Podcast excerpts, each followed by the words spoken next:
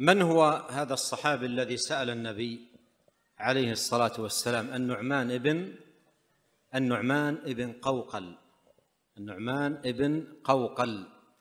كثير من المسلمين الآن لا يعرفون ابن قوقل رضي الله عنه ولا يعرفون كثير من الصحابة.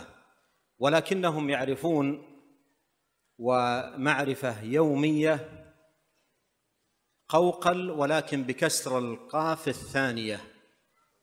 يعرفون قوقل ولكن بكسر القاف الثانية المحرك البحث جوجل. يعرفونه.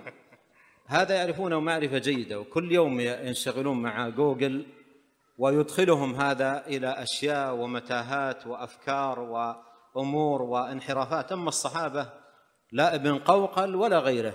معرفتهم بهؤلاء ضعيفة جدا.